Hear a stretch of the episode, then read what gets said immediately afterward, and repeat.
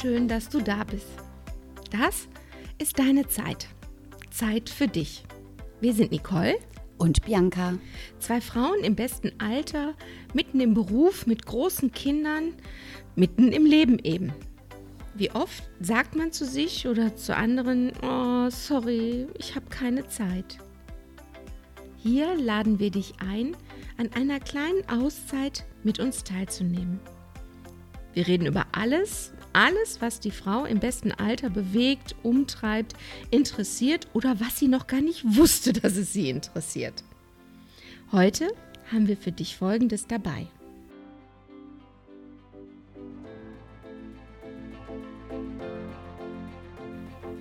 Hallo und herzlich willkommen.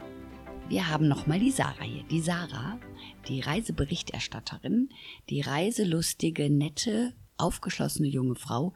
Wir waren so begeistert. Sie hat uns so mitgerissen und wir haben gesagt, Sarah, bitte komm doch nochmal. Und diesem Wunsch ist sie nachgekommen. Hallo Sarah, schön, dass du noch einmal hier bist. Hallo. Hi ihr beiden, schön, dass ich nochmal hier sein darf. Die Sarah sagte nach dem letzten Interview, ich habe doch noch gar nicht alles gesagt. Und dann haben wir halt überlegt, was, was könnte euch noch helfen? Was könnte eine Inspiration für euch sein?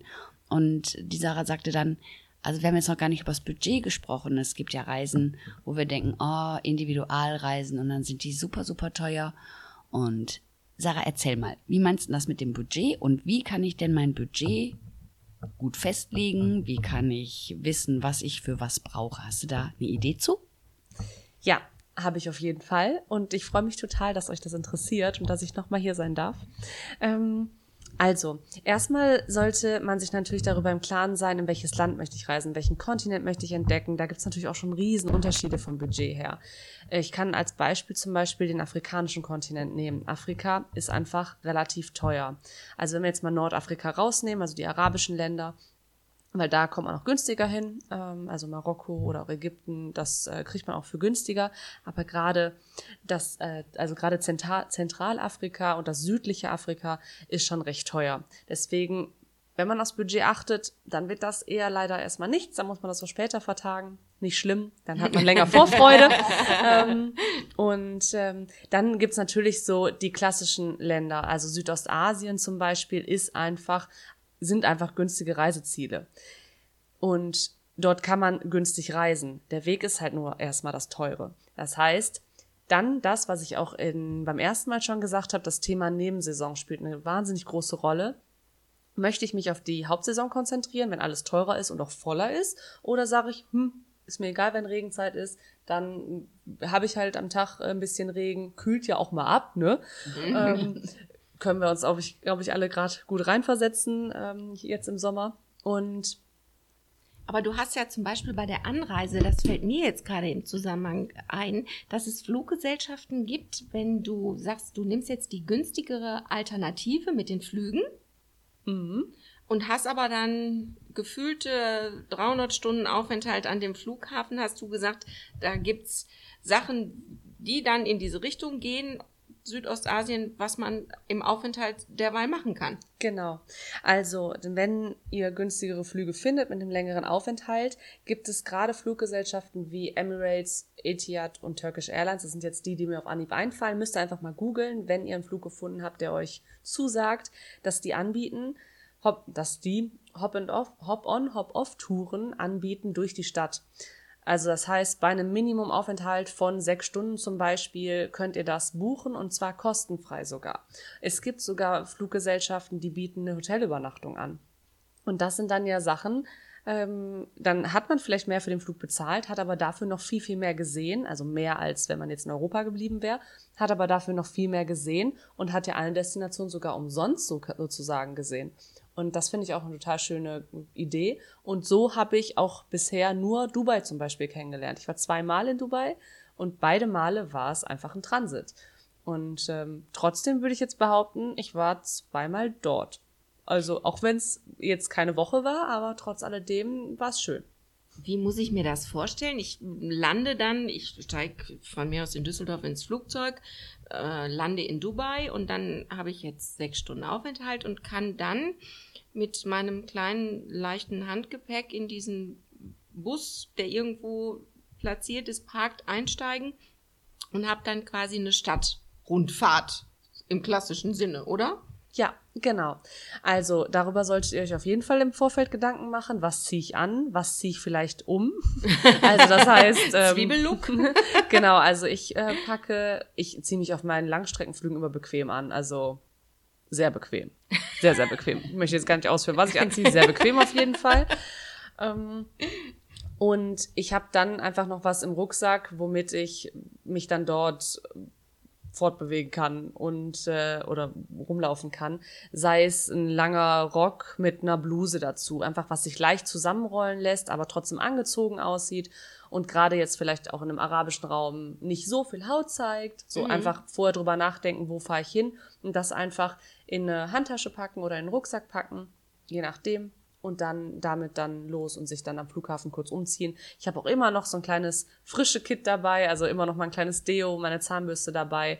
Und ähm, damit ich mich einfach noch mal frisch machen kann. Und äh, dann geht's los. Das gute Gefühl. Genau, einfach sich gut fühlen, genau. Und wenn man jetzt zum Beispiel einen Aufenthalt von, weiß ich nicht, 32 Stunden oder so hat, das gibt's ja auch, dann kann man sich natürlich auch ein Hotelzimmer buchen. Und habe ich gerade, glaube ich, schon gesagt, es gibt wirklich auch Fluggesellschaften, die das anbieten für umsonst bei längerem Aufenthalt, aber da bitte vorher googeln und einfach vorher auf der Internetseite der Fluggesellschaft schauen. Ich Unwissende. Ich habe mich so oft gefragt, wenn ich Flüge gegoogelt habe, wer nimmt so einen Flug, der dann 32 Stunden irgendwo hindauert? Jetzt weiß ich, ich habe endlich eine Erklärung. Ich liebe Tage, an denen sich Fragen erübrigen. Wunderbar. Sarah, du hast vorhin erzählt, ähm, im, im Zuge dieses Budgets und was ich ausgeben möchte, hast du den Begriff Couchsurfing benutzt. Äh, Jetzt bin ich ja normalerweise oft ein Pauschalurlauber gewesen. Erklär doch gerne mal den Begriff Couchsurfing. Was bedeutet das? Ja, also, wenn es um Unterkünfte geht, natürlich kann man sich immer schöne, günstige Unterkünfte suchen bei Booking und Airbnb, gar keine Frage. Und gerade in Südostasien ist das auch eine gute Alternative. Gerade also bei Booking findet man günstige Sachen in Südostasien. Aber gerade wenn man jetzt sich auf Europa fokussieren möchte, da ist das manchmal schwierig mit sehr, sehr günstigen Unterkünften. Und Couchsurfing ist eine total schöne Variante. Also, das heißt, ich surfe über die Sofas Europas oder der Welt, wie auch immer. Ich, Ich habe jetzt Bilder im Kopf. das heißt, ich kann bei äh, Menschen übernachten, sei es, die haben ein Gästezimmer und ähm, geben mir das oder die haben im Wohnzimmer ein Schlafsofa. Das habe ich jetzt erlebt. Das habe ich in Padova in Italien mal gemacht. Da habe ich mit einer Freundin auf dem Schlafsofa im Wohnzimmer einer WG geschlafen. Andersrum hatte ich mal zwei Mädchen aus Israel bei mir hier in Deutschland und die, hab- denen habe ich dann quasi mein Schlafzimmer gegeben und ich, da habe ich noch zu Hause bei meiner Mutter gewohnt, habe dann bei meiner Mutter mit im Bett geschlafen, ähm, weil es einfach total schön war, die beiden kennenzulernen. Und das ist es nämlich. Couchsurfing ist mehr als nur eine Übernachtung. Ich lerne halt wirklich Einheimische kennen, bin vielleicht sogar abends mit unterwegs, ich gehe mit denen was trinken. In Padova, das war so toll. Wir sind zusammen, das war ein Studenten-WG, mit denen in die Uni gefahren und haben dort in der Mensa mit denen gegessen. Und eine Mensa in Italien ist was anderes als eine Mensa in Deutschland. das Essen ist toll. Meinst du vom Essen her, von der Ja. Qualität oder Ja. meinst du auch die Lautstärke? Beides. und es gab einen Zapfautomaten für Bier und Wein.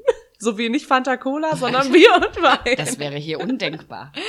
ja, tatsächlich, ja. Das hört sich aber super spannend an, weil ich denke, da bekommst du auch Insider-Tipps. Selbst Ja. wenn du jetzt nicht die Leute begleitet hättest, sondern die können ja sagen, geh mal dahin, schau dir das an. Das schafft ein Hotel wahrscheinlich ja nicht so. Ne? Genau, also vielleicht noch ein Airbnb könnte das schaffen, aber kein, kein Hotel ähm, könnte, natürlich können die einem Tipps geben, wahrscheinlich haben die sogar einen Reiseführer da ausliegen oder eine Stadtkarte, aber so individuell wird es einfach nicht sein. Die würden ja niemals empfehlen, geht doch mal in die Unimensa, da gibt's äh, Wein für zwei Euro im Zapfautomaten. Ne? Jetzt ist vielleicht äh, so ein tiefes Durchatmen bei unseren Zuhörerinnen, die denken, ja Gott, Mensa, das sind ja alles junge Leute. Aber ich glaube, es ist dann vielleicht nicht die Mensa, sondern es ist einfach, wenn man aufgeschlossen ist und, und offen für Neues, warum auch nicht äh, in unserem Alter? Ja, aber Doch, tatsächlich, ja. und selbst wenn es nicht für die Leute in unserem Alter ist, wir haben ja die Menschen in unserem Alter, die haben ja Kinder. Dann könnten wir den Tipp ja weitergeben. Ne? Die können dann in die Mensa gehen. Aber Ja, ich genau. finde das mit der Couch ganz interessant. Ich finde es auch spannend. Und wie oft sagen Leute, oh nee, da und da reise ich nicht hin, weil das Budget angeblich oder vielleicht nicht reicht. Ich glaube, da ist irgendwie eine Denkblockade. Also für mich war auch immer Fernreisen Ausland, das war immer gleich hochpreisig. Und ich denke, wenn man sich da vorher Gedanken drüber macht, so wie die Sarah das erzählt, sind da ganz andere Sachen möglich. Ja.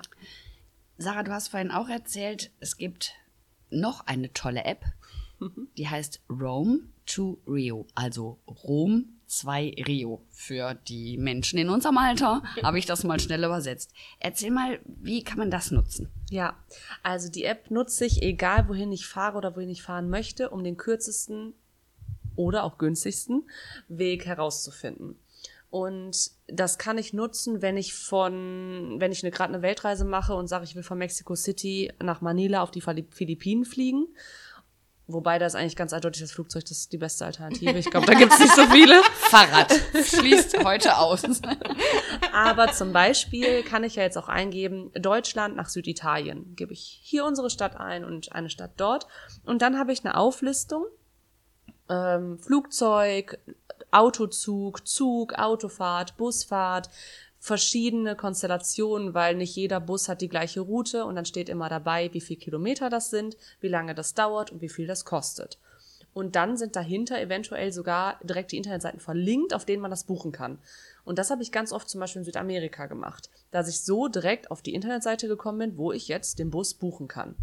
Ähm, wo dann aber natürlich auch Beistand direkt, gut, aber es ist auch Vorbereitung, ist auch dann Wissen, dass man das gar nicht im Voraus buchen muss, denn einfacher ist es, das vor Ort zu buchen. Gut, aber dann war ich für mich ja auf der sicheren Seite. So habe ich aber auf der anderen Seite auch schon mal einen Zug in Thailand gebucht im Vorfeld, weil da war es wichtig. Da hätten wir keinen Platz mehr sonst bekommen. Und da habe ich im Vorfeld einen Nachtzug gebucht von Nordthailand nach Südthailand.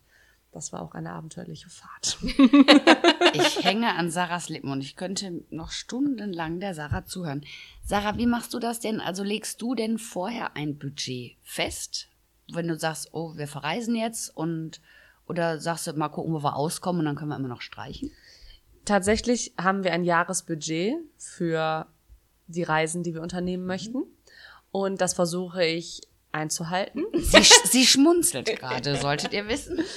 Ich äh, komme aber eigentlich in der Regel damit hin. Und ich habe auch, es kommt immer ganz drauf an, ob es Europa ist, ob es eine Woche ist, ob es zwei Wochen ist, darauf kommt es immer so ein bisschen an. Und da habe ich schon für die einzelnen Reisen auch sowas im Hinterkopf. Ich will nur mal ganz kurz als Beispiel nennen, eine Reise, die mich total geprägt hat, weiß ich nicht, ob geprägt das richtige Wort ist, aber ich denke sehr gerne an diese Reise zurück. Das war das erste Mal in Portugal außerhalb von Lissabon, also wirklich an die Algarve, Portugal, wie es wie es lebt, kennenlernen. Und ähm, da war, das war eine Woche und wir haben zu zweit für diese eine Woche 1000 Euro ausgegeben und haben auf nichts verzichtet. So, das kann ich mir jetzt nicht vorstellen. Du? Nein. Okay. Ja. Wie habt ihr gewohnt? Also, wir haben über Airbnb ein Zimmer gebucht. Das war ein australisches Pärchen, die dort ein Haus gekauft haben mit einem eigenen Pool und die hatten ein Zimmer da, was sie über Airbnb angeboten haben. Die waren ja den ganzen Tag arbeiten. Also, wer war am Pool? ja, und von dort aus hatte man einen wunderschönen Blick über die Landschaften am Ende aufs Meer. Es war eine halbe Stunde im Hinterland von Faro und es war wunderschön. Super günstig. Die Unterkunft so gibt's jetzt nicht mehr, die haben das Haus wieder verkauft, aber man findet immer mal wieder solche Schätzchen. Man muss einfach nur ein bisschen ins Hinterland gehen. Natürlich, wenn man jetzt erste Reihe am Strand sein möchte, mit Meerblick Ja, und am besten noch das Wasser gegen die Fensterscheibe prasselt, ist halt dann schwierig. Genau. Aber der Mietwagen, der war auch super günstig für die Woche. Ähm, und dann, also wir haben für die Rahmenbedingungen für Flüge, Hotel und Mietwagen oder Hotelunterkunft und Mietwagen haben wir 500 Euro zu zweit ausgegeben und für Essen halt auch nochmal 500 Aber Euro. das, aber das ist doch unglaublich. Also für 1000 Euro mit Essen zu zweit eine Woche, also Und auf nichts verzichtet. ja. Wir haben so gut gegessen, viel zu gut. Und ich denke, da soll ja auch jeder gucken, wo ist da mein Augenmerk, ne? Ist mir das wichtig, dass ich gut dort essen kann, also dass ich auch Land und Leute und deren Küche erlebe. Ich denke, jeder hat ja auch so seine, an, seine eigenen Wünsche und Vorstellungen, wie Urlaub sein soll. Ich finde das super schön und ich finde es auch super mutig. Ich meine, sich erstmal dahin zu begeben bei fremden Leuten auf der Couch zu schlafen. Also im übertragenen Sinne. Hast du mal Angst gehabt? Ja. also Angst kann man das nicht nennen, aber es war eine sehr, sehr seltsame Situation. Es war mit einer Freundin von mir. Wir sind nach Istanbul geflogen. Das war das erste Mal, dass wir nach Istanbul geflogen sind. Und ich hatte gerade die gute Erfahrung erst in Padova gemacht und war total guter Ding. Da habe ich mir gedacht, ja, komm, gar kein Problem. Und dann sind wir habe ich vorher mit, das war ein Mann, also das ist halt das Schöne auch beim Couchsurfing. Ähm, wir, du, du schreibst vorher mit den Leuten, du lernst sie kennen. Das wollte ich eben noch mal aufs Alter bezogen sagen. Ihr müsst euch ja nicht jemanden raussuchen, der 23 ist, sondern ich würde mir heute auch keinen 23-Jährigen mehr raussuchen. Damals wollte ich jemanden in meinem Alter, am liebsten halt auch Frauen, aber es war schwierig, Frauen zu finden. Ähm, so, es gibt jede, jedes Alter dort. Und ähm, dann waren wir halt bei dem jungen Mann, also haben dem, mit dem vorher geschrieben, das ausgemacht, wann wir ankommen. Und wir sind nachts um drei Uhr gelandet, sind dann mit dem Taxi angekommen und wussten, dass wir so gegen fünf bei ihm zu Hause sein werden. Das hatten wir ihm auch gesagt. Und dann saßen, sind wir angekommen im Taxi, sind ausgestiegen und haben dann auf unseren Koffern uns erstmal vor die Haustür gesetzt und äh, ihm geschrieben, dass wir da sind, weil das war ein Mehrfamilienhaus mit der Klingel, das war jetzt nicht ganz so durchsichtig so. Und ähm, ja, es war noch dunkel und ähm, es war auch recht kalt, es war Ostern, so um Ostern rum. Und dann hat er einfach nicht geantwortet. Und das ziemlich lange nicht. Es haben sogar Autos angehalten, gefragt, wie teuer wir sind. Solche Sachen kamen, weil wir halt am Wegesrand, am Straßenrand saßen. Ähm, das war ziemlich komisch. Also das habe ich verstanden, weil ich äh, ja Basic Türkisch kann ich, kann, also ist, äh, ich kann mich verständigen, ähm, zumindest die Basis. Und deswegen äh, konnte ich dann auch äh, darauf reagieren, äh, zumindest angemessen. Ja, genau. Und ähm, dann ähm, wurde es heller und ähm, dann wurde es auch belebter zum Glück, weil ähm, die ähm, Moschee zum Morgengebet gerufen hat und ähm, mehr Menschen aus den Häusern gekommen sind, dann war das Gefühl nicht mehr ganz so komisch, aber der hat einfach nicht aufgemacht und hat, beziehungsweise hat nicht geantwortet. Und äh, dann haben wir uns nach drei, vier Stunden des Wartens in der Kälte nachts, haben wir uns dann dazu entschieden, okay, wir nehmen jetzt ein Taxi zurück. Und das war halt auch noch gar nicht in unser Budget eingeplant. Ähm, wir nehmen jetzt das Taxi zurück in die Stadt. Und wir hatten auf dem Hinflug äh, zwei total nette Jungs kennengelernt und ähm, hatten auch Handynummern ausgetauscht, weil wir gesagt haben, wollen uns nochmal treffen, irgendwie was trinken gehen oder so. Und die halt auch zu Besuch in Istanbul waren. Und denen haben wir dann geschrieben ob die vielleicht einen Tipp für uns haben, ob in deren Hotel ein Zimmer frei ist oder so. Und die waren dann auch ganz lieb. Wir haben uns dann in der Stadt getroffen und haben uns dann dabei unterstützt mit unseren riesen Koffern, die wir dabei hatten. Damals ähm, war noch äh, so Lightpacking noch nicht so. Das da habe ich mich jetzt eher drauf fokussiert, immer leicht zu packen. Und äh, damit haben die uns geholfen, ein kleines Bed and Breakfast zu finden. Und es war super, es war total schön. Uns ist ein Tag flöten gegangen, absolut, bis wir was gefunden hatten.